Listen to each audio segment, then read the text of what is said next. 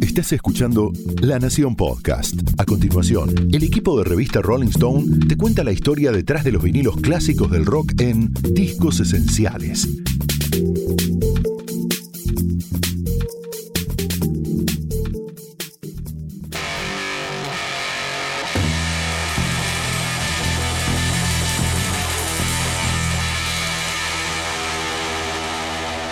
Una de las escenas más importantes de Cruella, la última de Disney que se puede ver por estos días en los cines de Buenos Aires, es una especie de intervención urbana multimedia con desfile de moda y concierto de rock en el que suena nada menos que una versión de I Wanna Be Your Dog, el primer single de los Stooges de 1969 y hasta hoy el himno, la canción insignia de su cantante Iggy Pop.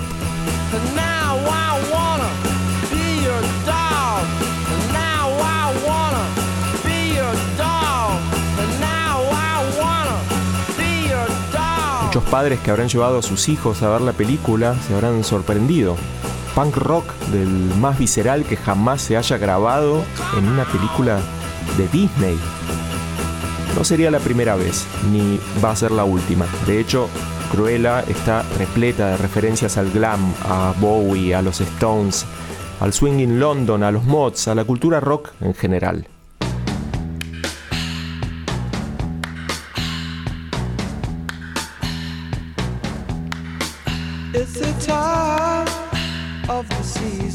En otra escena determinante de esta película, Emma Stone, como Stella Miller, camina por la pantalla al ritmo de Time of the Season, el tema más conocido de Odyssey and Oracle, el gran disco psicodélico de los Zombies, la banda inglesa, grabado en 1968, muy cerca de, de la Wanna Be Your Dog de los Stooges. Una muy buena elección para ambientar una Londres pop y vibrante de estilo, como la que muestra esta película.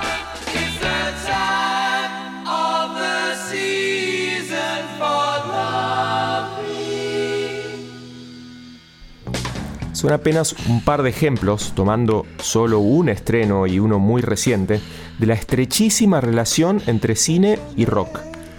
Esa interzona estética es justamente el tema de Rock and Film, el Bucasín, es decir, la edición especial que la revista Rolling Stone acaba de publicar en estos días. Es una revista libro que recorre lo mejor del cine con ADN rockero.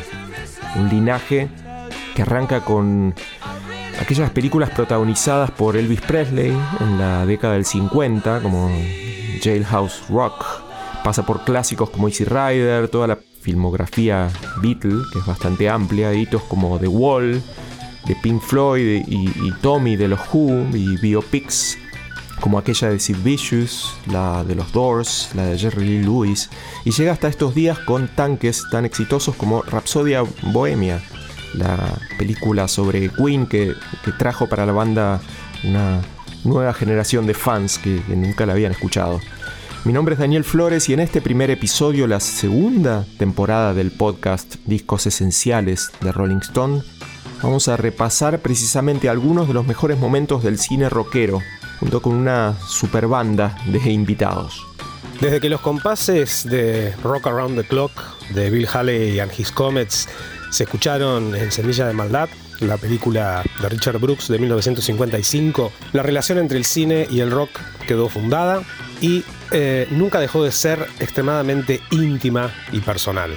Eh, a lo largo de las décadas, teniendo en cuenta las películas seminales de, Elvis Presley, eh, la contracultura de finales de los años 60 y comienzos de los años 70, los rockumentales, los mocumentales, las biopics. El rock siempre estuvo presente en la pantalla grande, aportando bandas de sonido, personajes, canciones, temas y tópicos. A lo largo de este podcast van a poder escuchar a distintas personalidades, entre ellos músicos, reflexionando sobre sus películas musicales favoritas y, bueno, pensando precisamente sobre esa relación imbatible entre rock y música que ya en pleno siglo XXI continúa estando presente en las pantallas de cine y en las pequeñas pantallas de los televisores.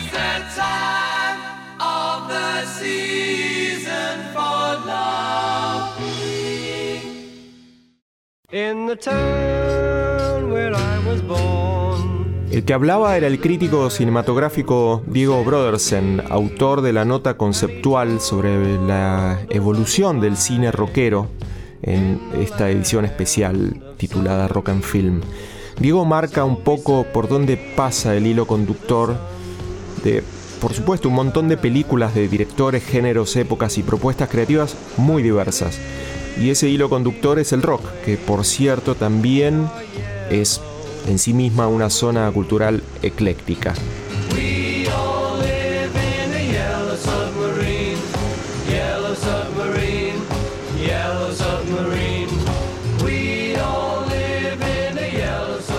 Para Rock and Film elegimos 50 grandes películas con identidad rockera, aunque con distinta sintomatología. Y para comentar estas películas le pedimos ayuda a una serie de músicos y periodistas que fueron eligiendo sus títulos favoritos. Kevin Johansen, por ejemplo, eligió sin dudarlo demasiado ante la invitación Submarino Amarillo de los Beatles, una de las bandas que más y mejor aprovecharon la pantalla como extensión de su obra.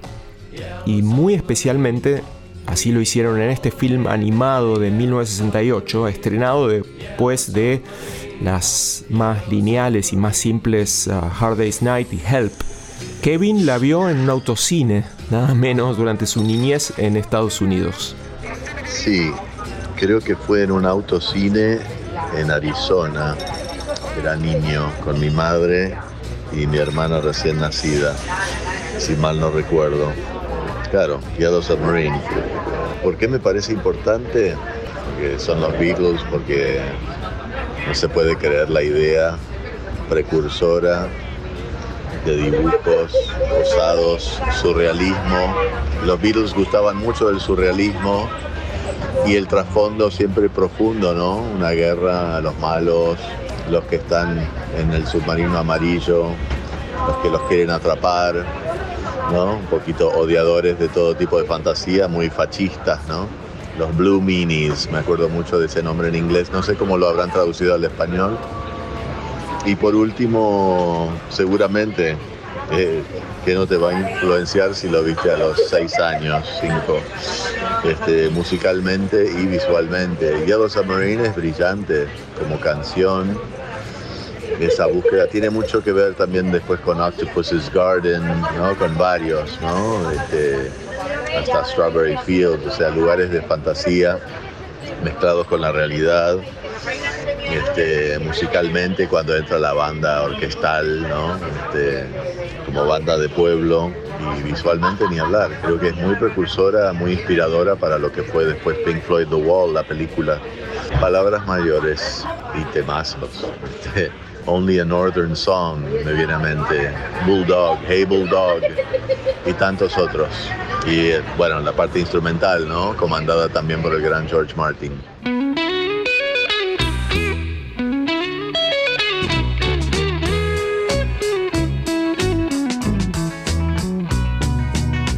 I'd like to be under the sea in an octopus's garden in the shade. Como casi toda película de rock, Yellow Submarine tuvo su correspondiente disco, tan psicodélico como las coloridas imágenes del film, y con la canción que le da título como himno de una especie de, de llamado a volver a la inocencia, pero un llamado no del todo inocente tampoco, por otro lado.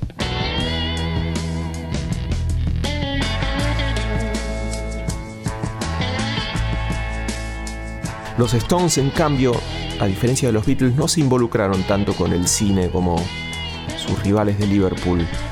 Más allá de, los muy buenos documentales y, de conciertos filmados que hay, incluso de la carrera actoral que Jagger inició en algún momento y luego dejó un poco de lado, especialmente una película muy muy recomendable titulada Performance, dirigida por Nicholas Roeg en 1970 también reseñada en nuestro Rock and Film. Aunque en esta película hace el más que conveniente papel de estrella de rock, en performance hay apenas un tema de Jagger, Memo from Turner se llama, con Ray Cooder en guitarra. y que es el que escuchamos ahora mismo sobre estas palabras.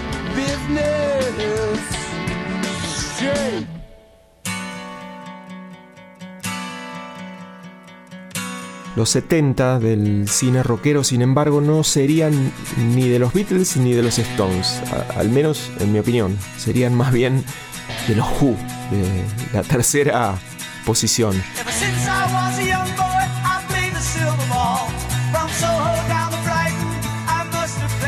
Gracias en particular a dos óperas rock llevadas al cine, filmadas por Pete Townshend, el guitarrista y cerebro de la banda. Tommy y Cuadrofinia. Si no lo entendés, Flavio Cianciarulo, bajista de los fabulosos Cadillacs, también un solista prolífico, te lo explica, no en francés, pero sí muy claramente. Con respecto a Tommy, eh, imagínate que tengo casi 57 años, soy contemporáneo del disco, ¿no? En, en, alguna medida, digamos, me agarró de niño, tal vez no sé si de joven grande, pero ya de niño interesado por el rock.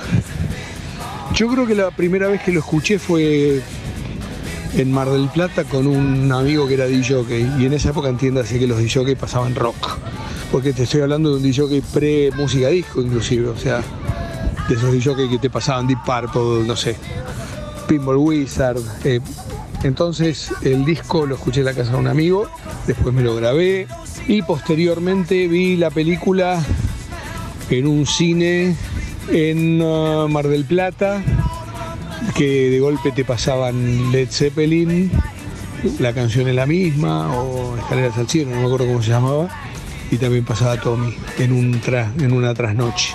Así que la vi en cine, en un cine así de barrio, de trasnoche de Mar del Plata.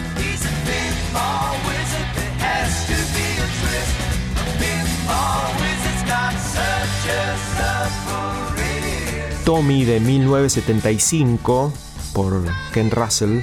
Es una ópera rock luminosa, lisérgica por cierto, con números musicales en los que aparecen Eric Clapton, Tina Turner y Elton John. Y por supuesto el propio cantante de los Who, Roger Daltrey, interpretando al niño sordo, mudo, aislado del mundo que tan bien jugaba al pinball. Pinball Wizard es por un lado del disco, es la canción más dinámica, este, por no decir um, la más este, apta como para corte difusión. De hecho, era el, era el corte de difusión, ¿viste? Este, las otras son más como introspectivas o más complejas.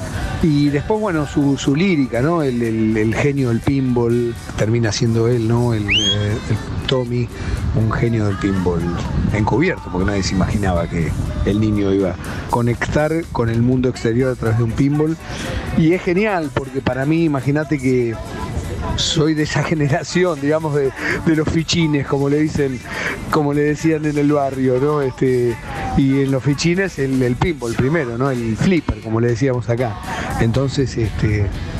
Es, grandioso, es grandioso. El Pinball Wizard, gran canción que nos hemos permitido introducir en, vivo en, Cadillacs. Citábamos al Pinball Wizard en una versión, una de las versiones que estábamos haciendo de Vos Sabés, eh, de las últimas giras, que, era bastante diferente a lo que habíamos grabado, una versión bastante atípica de Vos Sabés, y bueno, en la, coda eh, había una cita directa, Everything I was a young boy, I played the silver ball, y hacíamos la cita este, melódica y, lírica, así que imagínate si, si para nosotros no es este, este, algo completamente formativo, el flipper de Who, Tommy, la ópera rock, el disco conceptual, todo, todo cierra para nosotros.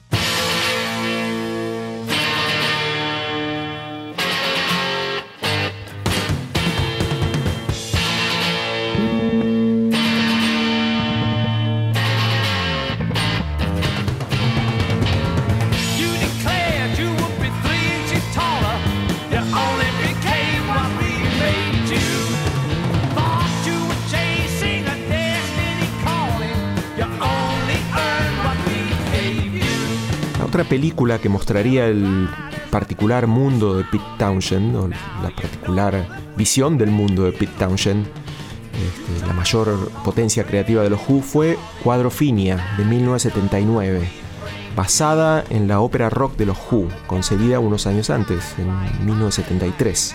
Era la historia de Jimmy, un joven mod londinense que trata de escapar de su opresiva realidad a toda velocidad, a bordo de una Vespa, tomando anfetaminas, bailando rhythm and blues, todo muy rápido. También su final va a llegar tempranamente. Quadrofinia es también, claro, no solo una historia de vida, sino un retrato de la subcultura mod de los años 60, de donde habían surgido los Who, por cierto, pero que estaba teniendo su revival hacia fines de los 70, potenciado después por la propia película. Además de todo esto, es una de las películas favoritas de Boom Boom Kid, alias Necro, el ex líder de los eternos y de culto Fan People. Mm, la primera vez que la vi, la vi en Campana, en casa de un amigo, que era más grande que nosotros, habíamos ido con un grupo de pibes y en esa época no, no, no sé, no, no era muy fácil tener un VHS, por lo menos en mi barrio, y una, máquina para, ver películas y después, bueno, a ver, para alquilar, ¿no? Y llegar a tener esa, esa copia. Por suerte teníamos amigos que eran también más grandes que nosotros y nos pasaban eh, data o ya laburaban y tenían un, laburo fuerte como para, para pegar una, película así. Al final de la película, cuando terminas de verla, el desamparo, siendo un adolescente, es es brutal y te abre los ojos así, pum, man. O sea, o sea, es como había una canción de hardcore de una banda de, Perú que se llama Ataque Frontal, que con los fan people hicimos, que se llama Ya no formo parte de esto, que hablaba, hablaba de eso. Y justamente en esa época, más o menos, habré, en la época que habrá salido ese single, habría visto la película. Y, también me estaba dando cuenta que, claro, sí, los movimientos, prenderme en, algo tampoco me iba a salvar, ¿viste? Entonces me llevó a recluirme un poco más. Una película bastante profunda que, fue complicada como, como, como niño adolescente verla.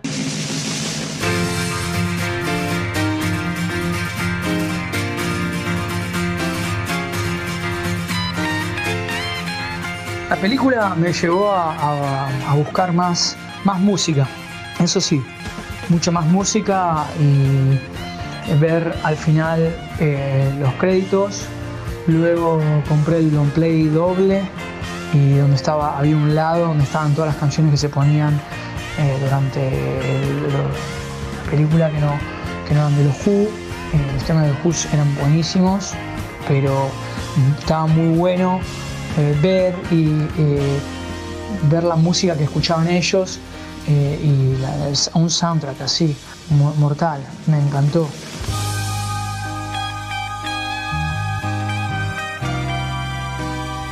Mi papá tenía una siambreta, nunca la armé, pero cuando la primera moto, cuando tuve oportunidad, me compré una, una Vespa, sin duda. Eh, si bien ahí estaban lambretas, Vespas, etc. Y sí, eh, flipé con, con las Vespas y con, la, con el scooter en sí. Y que bueno, ese fue el, el, móvil de mi sello discográfico para trasladar discos de un lado para otro. Y bueno, viajes a Mar del Plata, a, a un montón de lugares con la Vespa.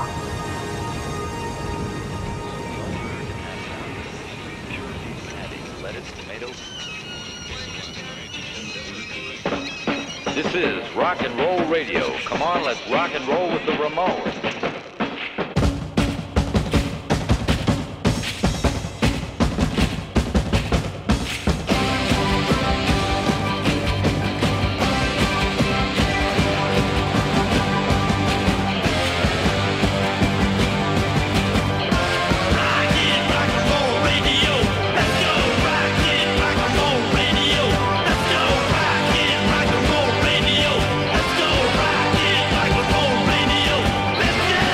Al mismo tiempo que Cuadrofinia, los Ramones se habían sumado a la tradición de bandas con proyección cinematográfica. con su propia película, Rock and Roll High School, producida nada menos que por el maestro del cine clase B y las historias bizarras, Roger Corman. Claro que el cuarteto de Nueva York lo haría con toda su punkitud, aunque en una película, por otro lado, muy poco punk, más bien en un plan adolescente y naive. Otra ironía en la particular historia de los Ramones que el periodista Diego Mancusi analiza de esta forma. Si uno va a ver Rock and Roll High School pensando que se trata de una película sobre punk, se va a llevar una sorpresa y no precisamente una buena. Están los Ramones, eso es cierto, pero medio que ahí termina la cosa. En realidad es más una estudiantina como las que se hacían en los 50 que trata de subirse al éxito de Gris, la de John Travolta y Olivia Newton-John. Y así como está centrada en los Ramones, podría haber sido la película de Chip Trick o de Todd Rundgren, o incluso sobre música disco si la música disco no hubiera pasado de moda justo antes de que se empiece a filmar. Todas esas opciones de verdad se barajaron, pero los que firmaron contrato fueron los Ramones. Así pasan cosas como que la protagonista, Riff Randall, esté enamorada de Joy, diga que es cute, que quiere decir lindo pero en un sentido tierno, cosa que no parece describir mucho a Joy, y como no podía ser de otra manera con el productor Roger Corman, todo está hecho con un presupuesto que en una película de Hollywood no alcanzaría ni para sanguchitos. This is Rock and Roll Radio. Stay tuned for more rock and roll. We're through being cool. We're through being cool. Eliminate the minis and the twits. La década del 80 comenzaría con un caso bastante curioso de cine rock. Se llama Heavy Metal y es una especie de antología de cortos de animación basados en la legendaria revista de cómics fantásticos para adultos del mismo nombre. La banda de sonido venía cargada con Black Sabbath, Blue Oyster Cult, Nazareth y otras bandas afines a, los lectores de, de los cómics fantásticos. Pero también traía una sorpresa, la estrambótica y popera intervención de Divo, una banda eh, muy poco heavy, si se quiere, pero sí muy pesada en buenas ideas. Nada menos que el Mosca de dos minutos es un fan de esta película y uno de los que la recuerda después de tantos años. Si mal no recuerdo, la primera vez que vi heavy metal, eh, habré sido, sí, era adolescente, la primera mitad de los 80, creo que en Cinemaxi, que quedaba por Carlos Pellegrini.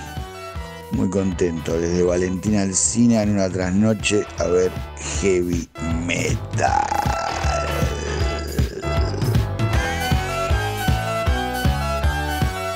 La banda de sonido, sí, estaba buena. Con la que más flashé fue con Divo, que de adolescente y hasta el día de hoy soy fan de la banda.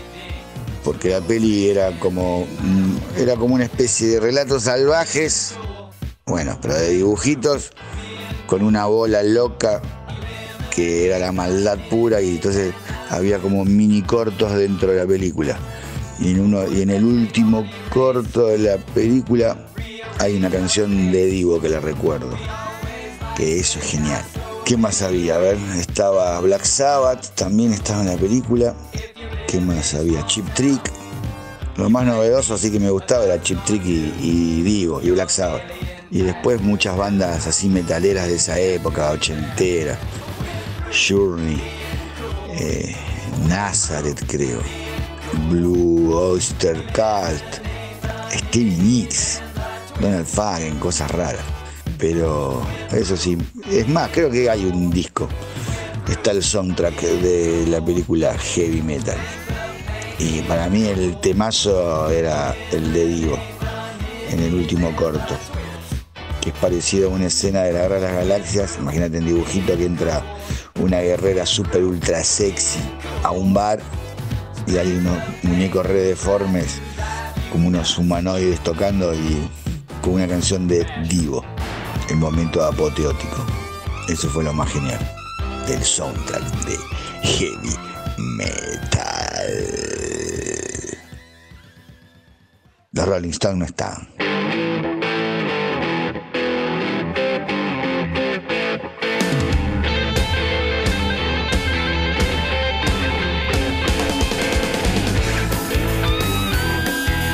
Spinal Tap, dirigida por Rob Reiner y estrenada en 1984, es una muestra de la evolución en el vínculo del cine y el rock.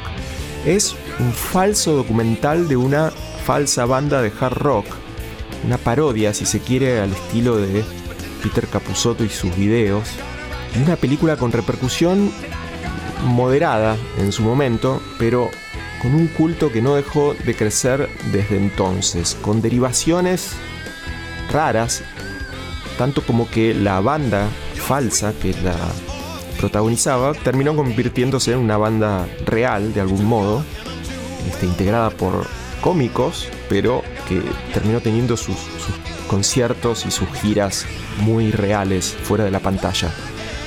El culto se extendió gracias sobre todo, en principio, a los músicos que, que la veían y que se veían reflejados en ella. Claro, músicos con sentido del humor, como lo puede ser Juanchi Baleirón de Los Pericos.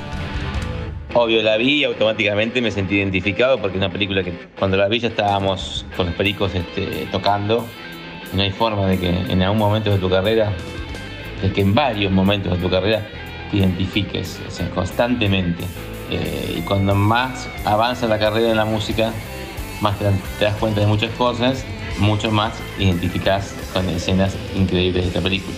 Voy a citar a lo que dijo The Edge en la película It Might Get Loud, que dice algo así como que la película dice Spinal Tap duele por lo cerca que está.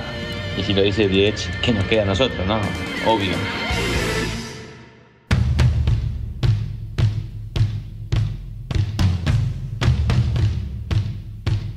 Me parece importante porque con humor, ironía, desnuda las boludeces del rock, del, no de la música en sí, sino de la gilada de rockstar, de, la pose, de la, aparentar y de, todo lo que significa pretender a una imagen que después al final no es así como se, muestra. Y lo muestra con, cru- con, cru- con crudeza, con humor, con, con situaciones muy, muy geniales, muy divertidas, que todos, absolutamente todos que tienen una banda y que ha girado mínimamente eh, ha pasado por esas situaciones y te identifica y te hace reír y, y cosas muy, muy, muy, muy geniales. Is this the real life? Is this just fantasy? Caught in a landslide, no escape from reality. Wayne's World, dirigida por Penelope Spheris, una directora a tener muy en cuenta, no solo por la ficción, sino por documentales muy realistas, como el imperdible The Decline of Western Civilization, que muestra los inicios del punk de Los Ángeles a principios de los 80, con bandas como Black Flag y The Germs, donde se ve este, a bandas como X y eh, Circle Jerks también. Pero en el caso de Wayne's World es una película nada documental, como decíamos, aunque con un alto grado de humor sobre los clichés del rock and roll. Se estrenó allá por 1992 e incluye una larga seguidilla de gags al tono y una escena antológica de los protagonistas, eh, Wayne y Garth eran sus nombres, en un auto cantando haciendo la mímica de Rapsodia Bohemia de Queen. Silhouette of a man. Scaramouche, Scaramouche, will you do the fandango? Thunderbolt and lightning, very, very frightening me. Galileo, Galileo, Galileo Figaro. Magnifico! I'm just a poor boy, nobody loves me. Poor boy from a poor family, sparing his life from this monstrosity. Cuenta la leyenda que el propio Freddie Mercury, que murió antes del estreno de la película, llegó sin embargo a ver esa escena en una proyección exclusiva y que dio su consentimiento para que se usara el tema. Un tema del que también cuenta la leyenda era su gran obra, del que más orgulloso estaba. Wayne's World suele ser otra película favorita de muchos músicos que de algún modo ven reflejada su pasión por el rock que a veces llega a puntos de cierta comicidad, como es el caso de la, de la música y productora Lucy Patané. Bueno, no me acuerdo con exactitud el momento en que vi El Mundo Según Wayne, pero sí recuerdo que la vi un par de años después de que salió, porque yo ya tenía una banda en el 95, este, que fue la banda que yo tuve cuando era niña. Este, yo tenía 9, 10 años y empecé a tocar. Y entonces me acuerdo que la vimos con mis compañeritos de banda. Sé que la vi con ellos. Me acuerdo un poco de, que, bueno, que nosotros ya tocábamos y, ya era algo serio. Este, entonces, esto lo pienso ahora, ¿no? Me acuerdo un poco como sentir que, sí, que, querer ser rockero es también ser un poco bobo. Pero que también hay algo esto de, perseguir lo absurdo que de niño por supuesto no lo ves de esa manera, pero de grande un poco lo empezás a ver de esa manera. Entonces creo que eh, me generó un poco esa contradicción.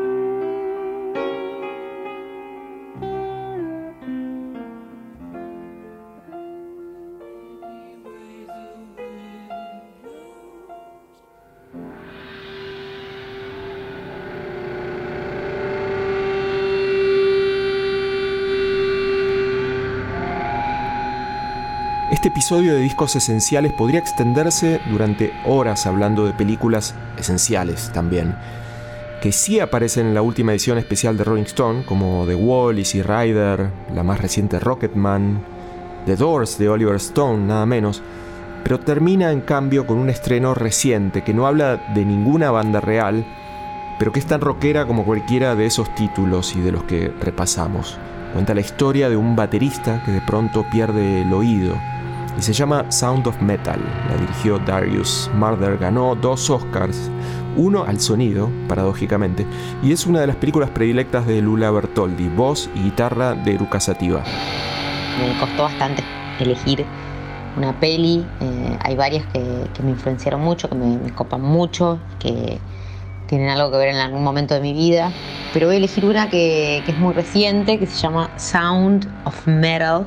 Sound of Metal sería sonido del metal o algo así, el sonido del metal, una cosa así.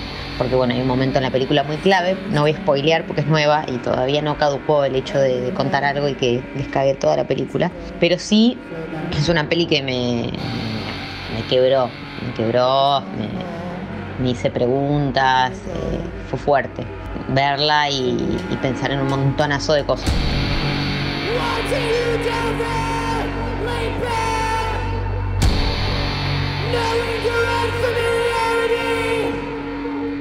Bueno, es una peli que para mí es importante. Otras personas pues no le digan nada. Yo creo que, que habla desde esta película habla desde un punto de vista del músico y del humano, como trasciende obviamente la, música de esta peli tiene que ver con algo más profundo.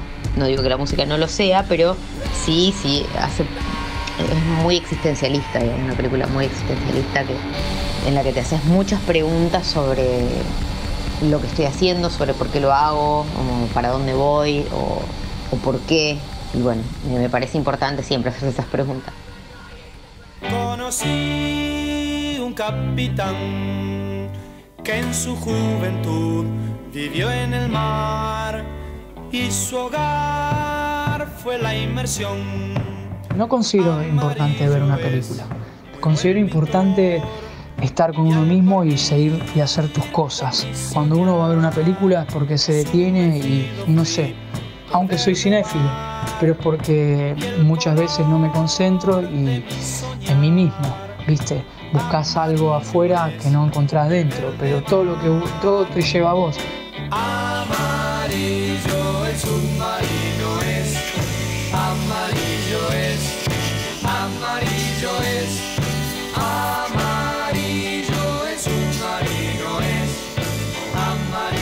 Lo que suena es la versión de Submarino Amarillo de los uruguayos de Los Shakers de 1966. Y esto fue Discos Esenciales, segunda temporada, el podcast de la revista Rolling Stone, editado por Leo Fernández, producido por Fernando Fratantoni y relatado por Daniel Flores. Muchas gracias por escuchar y hasta la próxima.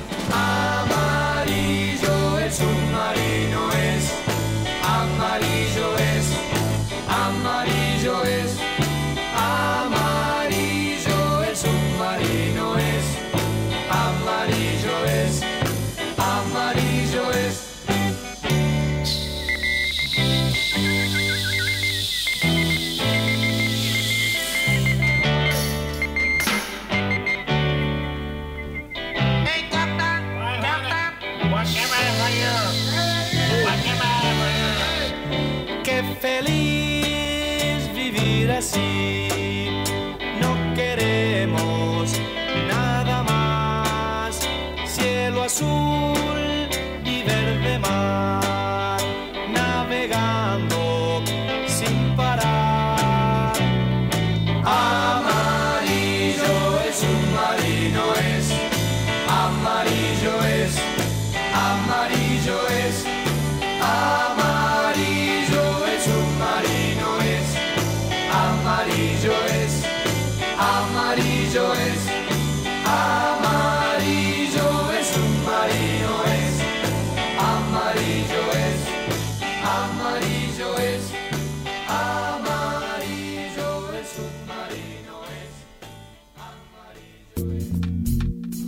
fue Discos Esenciales. Un podcast exclusivo de La Nación. Escucha todos los programas de La Nación Podcast en www.lanacion.com.ar. Suscríbete para no perderte ningún episodio. Estamos en Spotify, Apple Podcast, Google Podcast y en tu reproductor de podcast favorito. Seguí escuchando La Nación Podcast.